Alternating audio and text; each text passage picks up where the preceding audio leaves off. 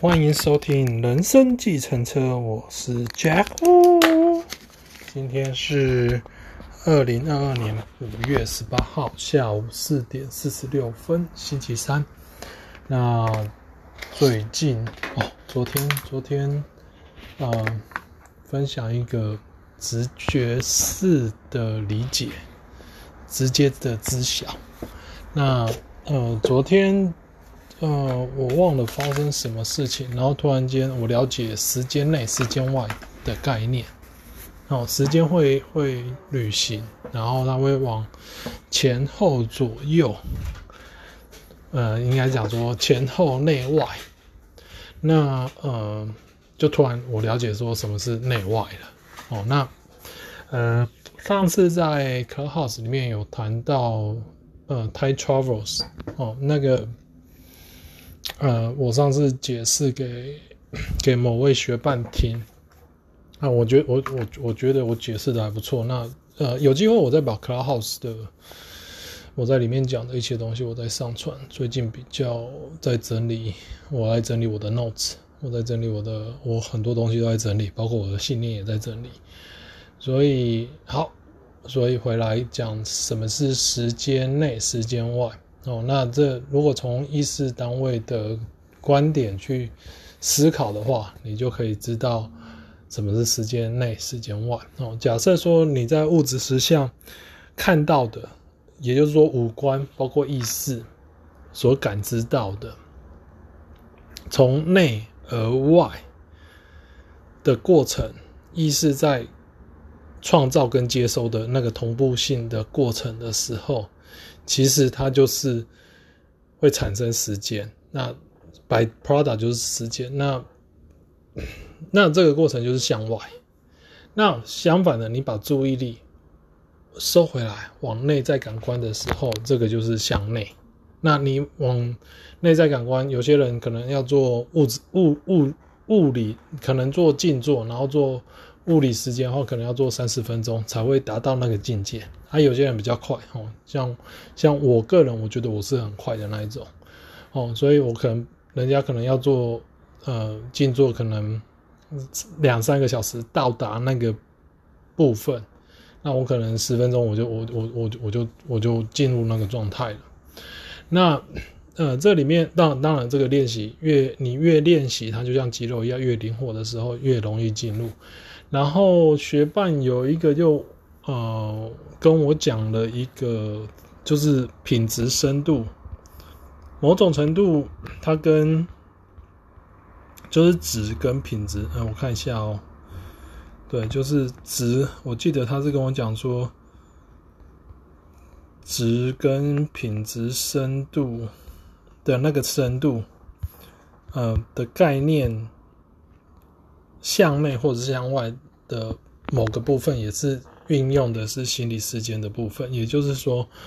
呃，品质这个东西不是在于你花多少时间，而是在于你的精神力的某种程度，既放松又专注的那一个层面。啊、很难解释什么叫做既放松又专注哦。这个部分是需要体验的、体悟的。哦，不，它不是用文字在叙述，它是一个平衡状态，就是非动态的平衡状态，啊，那个品质就很好。那所谓的值呢？那你在做这样的事情的时候，你当然你就在时间内外穿梭，因为它那个是一个平衡点，所以你必须要内外穿梭，透过心理时间。哦，当然你要用感官时间的话，那我就没有办法解释了，因为。那个部分是一个心灵的部分，然后它能大部分都是用体验到的东西，或者是体悟到的东西，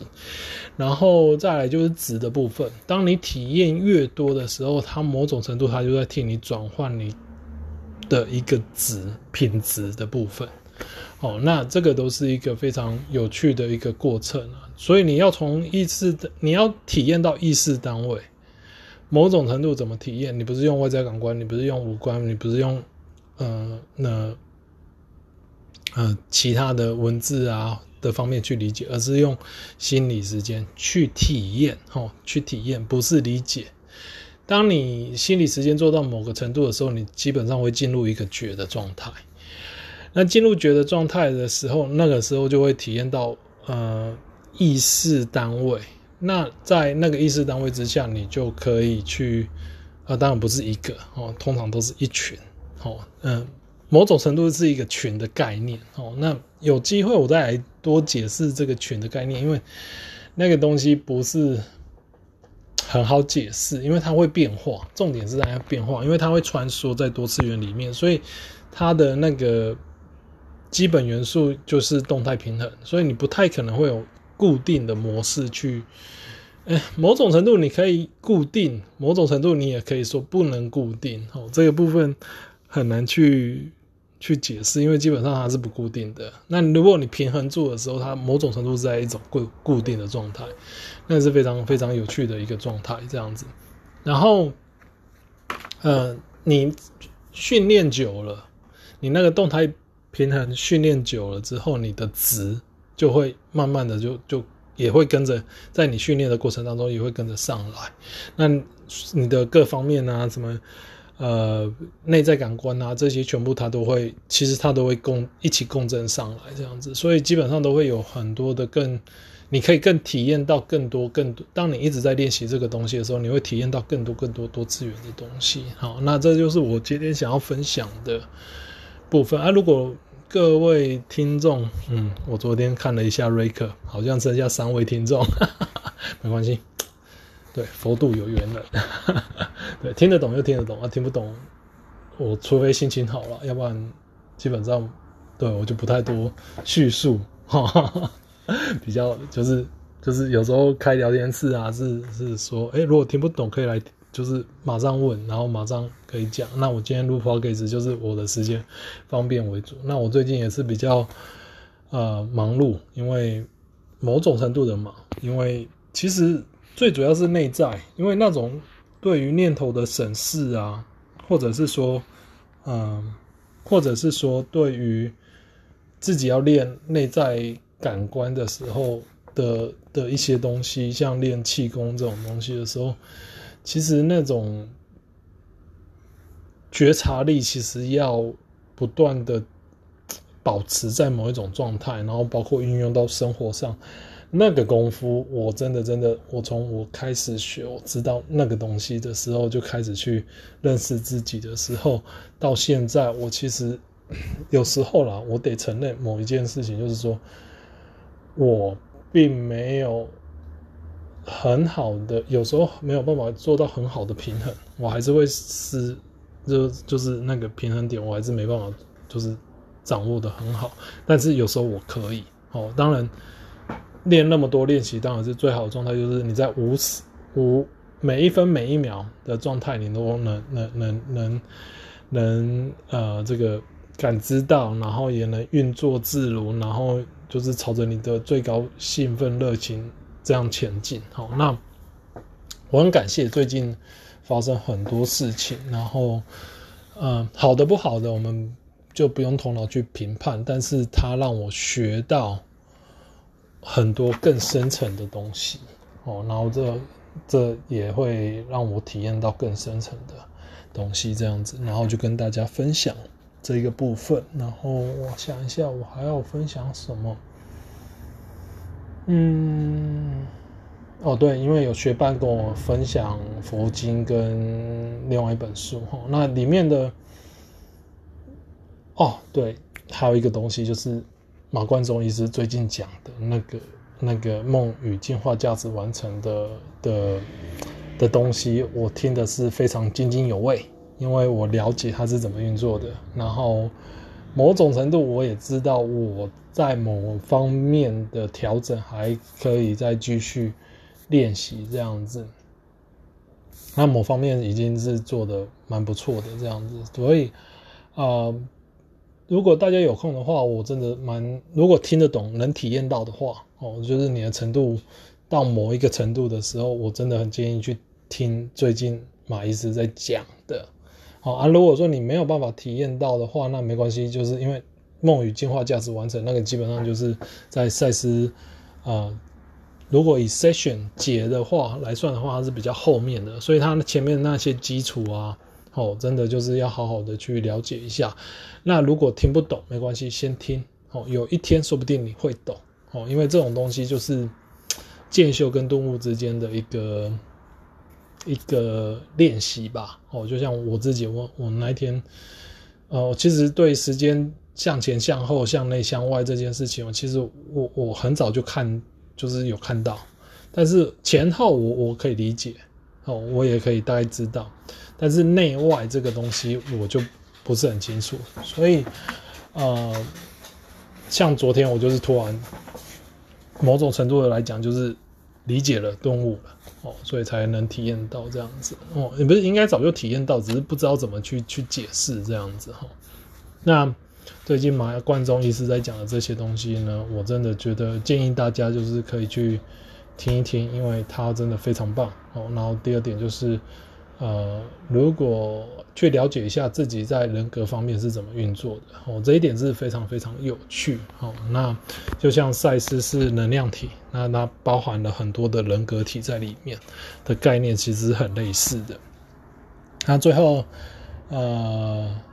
讲一下佛经的部分哦。那佛经，呃，学伴推荐我看《见地》跟另外一本，呃，我忘记书名了。哦，那里面会有讲到中阴身，中阴身其实是非常有趣的。哦，那呃，这个部分呢，因为我也不是完整的佛教徒，哦，所以有些 terminology 哈，就是智慧，就是它的专业术语来讲的话，有时候我还要请教学伴，因为。我不是哪哪一个，那理解了用佛教的专业术语理解之后，再对应到呃赛斯书里面的时候，就发现他们其实在讲同一个东西哦，那这是非常有趣的哦。那当然，因为派别不同，法门不同，所以他的那个呃讲解方式也不同，所以在有时候在看有没有很深的二元对立这件事情，有时候。呃，赛斯是提倡是是是要整合啦，哦，那那有时候在宗教类别的书里面，他们对这个东西的分对呃分裂吧，或者是对立面，其实还蛮蛮蛮强烈的哦，某种程度来讲蛮强烈的哦，所以在看这类书，就是佛教的书，或者是是是其他宗教的书的时候，这个判断。如果以赛事基础下去看的话，你大概就可以看得到这个部分。哦，那这是我想要分享的。所以有时候不是照单全收哦，有时候要学着自己去去理解跟判断自己的一个呃信念系统到底是怎么运作的。哦，那这个在赛事书里面也有讲哦。有时候你的你的直觉来了，你要怎么判断是？直觉呢，还是你自己的惯性思维？哦，这两个是有分别的。那这个部分有时候我自己也是在练习了。哦，那呃，简单的来说，直觉比较带有呃，就是临门一，也不是很讲临门一脚，就突然神来一笔，应该用这种形容词，神来一笔，来呃这个。来让自己理解这样子，所以那惯性思维就是用想的，哦，就是用头脑层面用想的。那那那那个灵感直觉就是神来一笔这样子，就像就像有时候可能听一听，然后突然可能听广播，然后突然或者是洗澡，尤其是洗澡越放松的时候越越越比较会有那种神来一笔哦。所以，嗯、这个两边的差，呃，分别。当然，越细致的部分的时候，就不是这样分哦。某种程度的不是这样分哦，因为越细致那个就就很难跟你解释，因为那个就会到了就是一种纯然的感觉哦，就是那个 state of being 哦，就或者是存在状态那个部分，然后那个部分就更好玩哦，很难解释，但是更好玩，因为你可以调动一下，然后瞬间。呃，坏运变好运，某种程度来讲，坏运变好运啊，那种调动调动其实蛮有趣的啦。哦，那这个呃，有机会呃去练多练习心理时间，因为那个需要心理时间来让你的念头变慢，来让你很多东西变慢，你更有觉察力的时候，很多东西真的会变慢，然后你就可以选择更有意思的选择，然后你就更有意思的调整跟创造这样子。好，好，讲了十五分钟了，所以我们回到书本。好，呃，个人实相的本质第八十六页，上次讲到。嗯，对，八十六页哦，九点五十分停顿。今天停顿的次数不是很多。我希望最低限度，在我讲到这里的时候，读者诸君已经开始检查他们的信念，而也许能够多看到一些本来一直被自己当作是绝对真相而接受的无形信念。哦，那嗯，检视。检查信念，我觉得比较挑战比较大是好的信念，你认为好的信念，因为呃，唯一的变就是变为嘛，哦，那在在好与不好的信念当中的那个分界点，其实没有，其实也会因环境变化而变化，那你体验到的本来好的，有可能变成不好的，哦，那这个。检视的部分，就比较像是你在像巴夏讲的哦，你在插电灯泡哦，你把这个信念的电给拔掉。那所谓的电，也就是你的情感浓度啊、强度啊这些等等东西。哦，那所以这个信念的部分，它就只是像灯泡一样哦，可以换调换。那重点。除了检查信念之外，重点是你那个情感强度，哦，那个部分我很难去解释，因为那个要做心理实践，你对很多东西的感知方式，呃，调整了，那信念自然而然就会浮出来，然后你自己再决定要不要继续这样子，所以这一段其实是蛮重要。的，好，然后再来。他说的是，本来一直被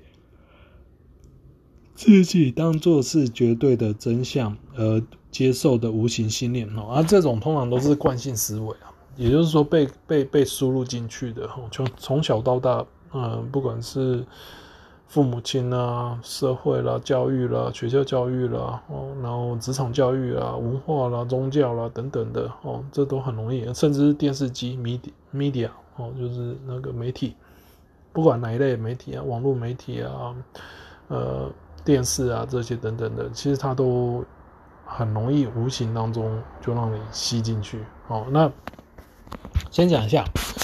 呃，这个又是我另外一个理解，哦就是意识单位的理解哦，跟心念这些东西的，或者是心念系统的的运作。那有机会我再来讲这个，因为讲这个不是某种程度来讲，它不是。一下子就可以讲完的东西，哈，那因为那个很多东西是真的要体会到，你才有办法去去某种程度的理解，然后才有办法转化出来，就是再讲出来这样子，哈。那那个部分有机会我再来讲这样子。那呃，我们先谈一下无形的信念这个部分，大部分都是惯性，哦。那在这个惯性之前，就是你为什么会会可能在 radio 听到的一首歌，或者是是电视机的一句话，突然打中你的心里，为什么？哦，那个其实里面有很大的一个部分，就像我刚才讲那个意识单位的互相的吸引力作用，哦，其实早就发生了，哦，你只是遇到了，在最大的可能性的范畴之内，哦，所以它是一个范畴，但是你也可以跳出那个最大可能性的范畴之外。哦，那就是变成不同的可能性这样子，或者是说说不同的意识单位这样子。哦，那个东西都是一个非常，呃，我体验到的东西的一个，就是为什么有些人会未卜先知，某种程度未卜先知，是因为他运用到意识单位，然后去了解到最大可能性。哦，先讲一下最大可能性，就是说最大的能量场。目前有可能是朝着那个方向前进，哈，因为巴夏也讲了，哦，我现在看到的能量场大概就是这样子啊。如果你不做任何改变的话，那大概事情就这样发生了，哦，这其实很容易解释的哦。所以，所以你不要问我说说那个能量是怎么一回事，因为那那种东西我很难，我的有体验到，但是整个很快的做转换，这个我也做过，但是怎么去把整个的一个能量场去做很快速的调整，这个东西就就。我可能还要再做多做多实验吧，或者是挑战吧，因为我没有做过这样的事情。好，那这个东西就像，呃，赛斯书里面有讲过说，在我们的人类历史里面，好，有几次几乎边濒临毁灭，但是因为有这种神圣的人，或者是某种程度的神圣的人，或者是说比较是觉者出身，哦，就像佛陀，或者是像这个嗯耶稣，哦，他们都是觉者。出现的时候，他就可以一个人就可以改变那个那个能量的运作状态，这样子能不能一百八十度反转过来？我不知道哦，可能有可能可以，有可能不可以，这我不知道，应该是大部分都有可能的哦，所以所以应该是可以的哦，可能性的可以，所以这一方面就是要看那个年代会不会出现有这样的一个一个一个一个人这样子。好，那当然，像我们现在这个呃这个世界的话，就是呃集体就是集地球整个能量场都在转换嘛，不管是是呃这个达瑞有讲，然后或者是说巴夏也有讲，然后呃赛斯也有稍微提到哦，那这部分呃的一个调整的时候就。需要比较多的一个呃抉择哦，就是大家在共同修行，或者是大家都共同练习，然后往好的呃方向前进的那一个部分的能量哦，是去就可以来改变哦。好像他们是讲全球七十亿，好像是十四万人吧，这样的抉择的能力的时候，就可以带动它都带动呃某种程度的百猴效应哦，就是。就是那个带领人这样子，所以这个都是一个信念的部分哈。然后再接下来下一段，且说如果你对自己够诚实，你终究会找到我所谓的核心信念，就是对你自己的存在所抱的最大观念。许多个其他的属性信念。先前看起来似乎彼此不相干，现在也该很明显的形呃现行为核心信念的分支。只有在他们与核心信念的关系中，才他们才显得有理。一旦你了解了核心信念原来是错的，其他的也将其消失。哦，那这个有一个很重要的地方就是。诚实，对自己诚实。那如果呃，像马关中医师最近讲的《梦与计划价值完成》这个书的时候，有时候有些人因为精神分裂的关系，所以他没有办法很好的整合的时候，他有可能会对自己的理解是不够诚实的。哦，这然后以至于导致找到核心信念这件事情是是呃有挑战性的，然后。在于核心信念一旦找到的时候，你才有机会去做调整哦。那以巴夏的概念是，你一旦看到那个东西就结束了，这是一个非常有趣的讲法。因为大部分人都认为我应该做什么，或者去做改变，但是把以巴夏的讲法是，你一旦看到信念，它就结束了，哦，所以就转化这个东西。如果说你一直呃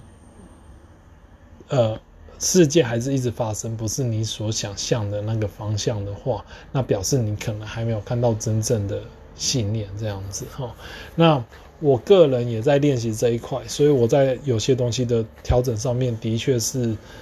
还没有找某种程度吧，某种程度的的核心的那个部分哦，也还没有找到这样某种程度。哦，当然越来越，你当然继续对自己诚实下去，继续把它写出来，自动书写也好啦，做笔记也好啦，写日记也好啦，或者是跟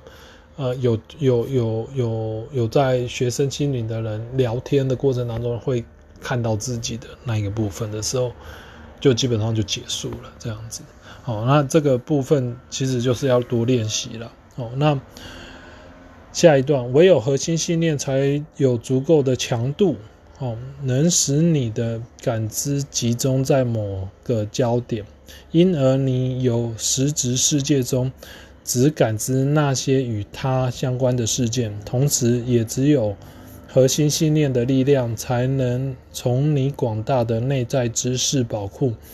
只抽出抽出那些切合它的组织事件。哦，那这里我个人觉得强度。哦，只有核心信念才有足够的强度。强度这件事情真的是非常非常有趣哈，就是它其实并不是某种程度以外在感官来讲的话，它是一种指标。那以内在感官的话，它比较像是一种意识单位创造出来的内在冲动的一个强度。那这你怎么运用？这个内在冲动，去创造你物质实相，跟你的核心信念有关，或者是你的信念桥梁有关。哦，这个东西我自己本人我自己都还在练习，在不同的区块里面去让它更完善。哦，那某种程度也就是整合自己。哦，那这个部分，呃，当然你你越整合的时候，呃，你的呃感知。就不太会去集中在某一个焦点，好，因为你你就看，就是一切皆平等这样的概念，这样子。所以，当你在感知在集中在某一个焦点的时候，然后，呃，那个你在运用你的感知在某一些焦点的时候，它自然而然就会创造出那样的实像，然后让你去体验。哦，所以这个也是一个蛮有趣的。的状态，当你越放松，越越放松的时候，你那个焦点其实也是某种程度的就比较均衡。哦，那这就是我之前讲的那种类似动态平衡的一个一个过程。然后，在核心信念的力量，才能从你广大的内在知识宝库里抽，只抽取那些切合它的组织事件。这个部分也是蛮有趣的，哦，就是说，当你在运用心理时间那感觉基调的时候，基本上你是在那个广大的现在，就是广阔的内在资料。那你要怎么去从这么广大的内在资料，然后去把焦点集中在你自己想要的事件，或者是组织起来？这个部分我还在练习，哦，我。体会过一两次，诶、其实应该讲，严格来讲的话，应该是体会过很多次了哦。但是我觉得有意识的体验跟那种不小心创造出来的体验，那种某种程度的一个理解度是会有差的哦，因为你才会从呃。架构二带把东西带到架构一，这样有意识的话，你会从架构二带到架构一啊。如果说你这样没有意识啊，白日梦还是怎样，然后就创造出来的时候，有时候就是二到一的过程当中，你不知道发生什么事情这样子。好，那这是我想，如果之后我有啊、更多的体验，我再来分享这一块哈。然后接下来下一段哈，现在。且让我举个有核心信念的例子。人性本恶是个概念性的信念，也是个核心信念。它在周，它在它的周围会蹦出那些只会加强它的事件。哦，这句话很重要。在有这种信念的人的所闻所见中，不论是个人或全球性的经验，只会进一步地加深这个信念。哦，那呃，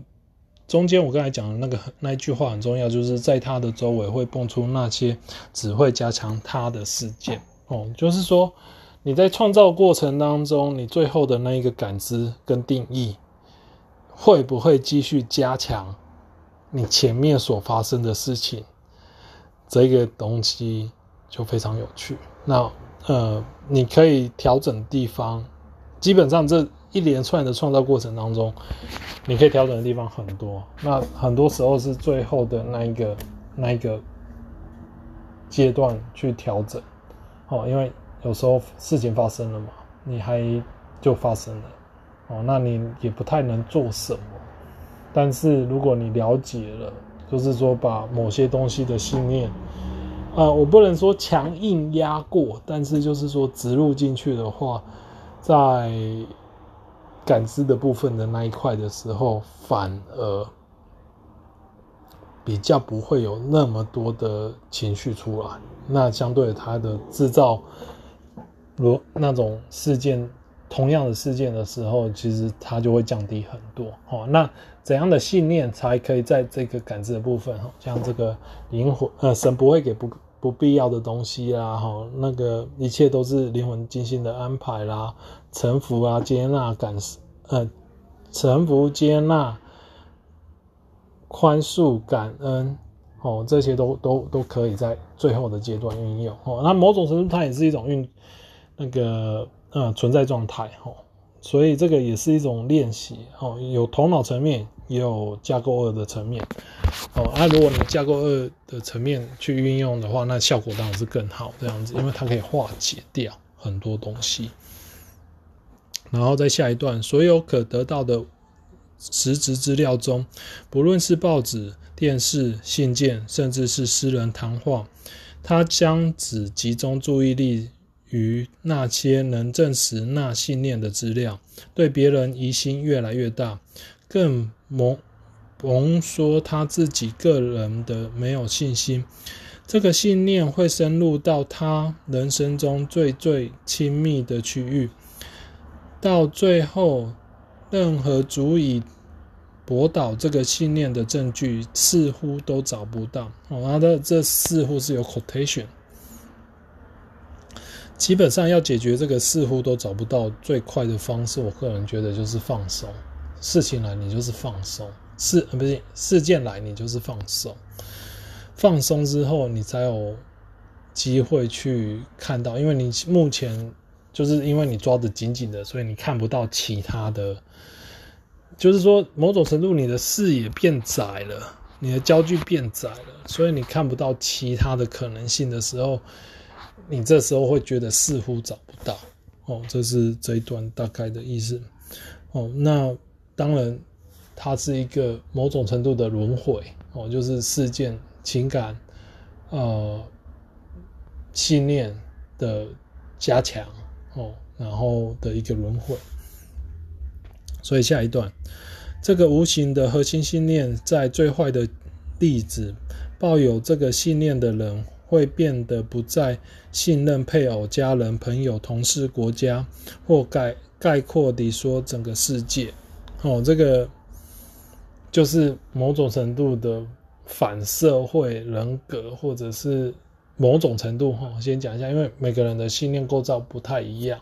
哦，所以有时候呃也有可能会产生一个精神分裂的一个状况出现哦，所以这种。可能性很多啦，哦，但是有时候去了解一下自己怎么在运作的时候，你就会了解到自己有没有这个状况出现哦，就是那光谱，哦，你你要你要接纳的是全部的光谱都会有可能出现，哦，而不是我只看到某种程度的光，某种程度的的呃这个限制。哦，所以这个就是打开自己信念某种程度的一个方式。然后接下来下一段，再一举一个比较个人性的核心信念：我的生命没有价值，我所做的事毫无意义。抱有这样一个想法的人，通常不会认出它是无形信念，相反的，他会情绪化地认为自己的生命没有意义。个人的行动毫无作用，而死亡是最后终结者。还有一大堆的附属信念与之相连，这些都深深地影响到他的家人，也连累到所有与他接触的人。哦，这一块，嗯，比较有精神分裂的啦，呃，或者是有这个躁郁症、忧郁症，有时候都会有这样子的信念哦。那当然，核心信念有可能不是这一句话，但是有可能是别的，但是运作起来大概都差不多了哦。所以有时候自己怎么去看待自己的事情，呃，事件很重要哦。那行动，像赛斯书里面讲的，行动会带来另外一个行动，这个部分是没有错的。所以有时候是先去行动哦，哪怕是你觉得兴趣缺缺啦，或者是你对人生好像没有没有。嗯，意义啊，哦，这个我在二十岁的时候有一次忧郁症，我那时候不知道那个叫忧郁症，然后在二十八岁、二十九岁的时候大概又有一次，然后大概在三十多的时候又有一次，然后症状是越来越轻哦，因为越来越，然后再加上学习赛斯书的时候，越来越了解怎么去做调整，所以比较不太会有那样的一个状况出现的。现在那。那自己调整的速度也越来越随随着自己的练习也越来越快，所以在这个怎么看待自己的生命这件事情也越来越，呃，越理解自己是怎么看待的。那某种程度也有学伴提醒我，就是说你你就是一个高标，就是把自己放在一个高标准的一个一个人这样子，那我没有办法接受低标这样子。某种程度我得承认。好，我我得承认，因为我我以为以前都觉得蛮好的，就是高标准嘛。因为你你高标准，你做完，你随便做六十分就等于人家八十分啊，这样子的标准就觉得蛮不错的。好，那当然，当某在某些地方，在我的人生运作某些地方的时候，反而是不好，某种程度的不好。好，所以这个就像我刚才讲的，你怎么去定义信念的好坏，这个部分很重要，因为它在不同的环境之下，它会。那个运作方式就，如果你要死抓的不放的话，它的运作方式反而让你会觉得不太好这样子。所以这都是自己要去做的功课了哈。然后在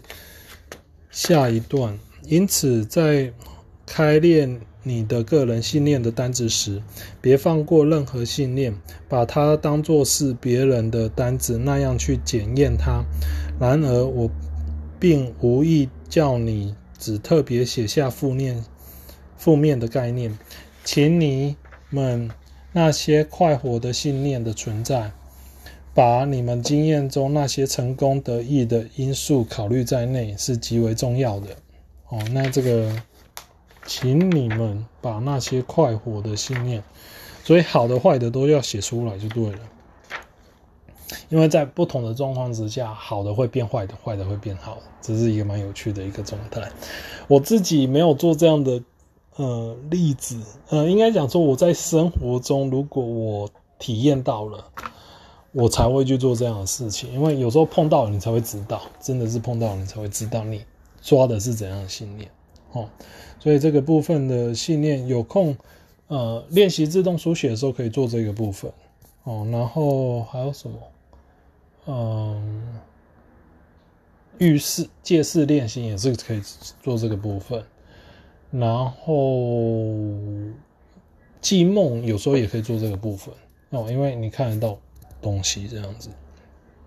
然后接下面，嗯，那一段我要你们去捉住那种成就感，把它转移或转移到你曾经到困难的地方，但你一定要记住，先有概念的存在，而后具体经验才随之而来。哦，这一段很重要，就是把这种抓住那成就感，然后转移到你有困难的地方，然后当然你也要有先有概念，哦，那经验才会随之而来。这个部分是很重要的。好了，我今天就。讲到这里，那如果你们有什么问题，或者是有什么呃有什么想要跟我分享的话，欢迎用 IG 联络我哈，我的 IG 是 JW 九六八八。那欢迎下次收听人生计程车，还有呃这礼拜五呃西美国西岸时间晚上八点的私人课，我可能要请假，因为我妹妹要回来。那可能不会有哦。那在这里如果有听到的哦，然后想要来就是去 Clubhouse 听私人课的人的话，那这礼拜可能没有。那我也会让我其他学伴理解一下，就是我这礼拜会没有私人课。那就先这样子，感谢大家收听《人生计程车》，我们下次再见，拜拜。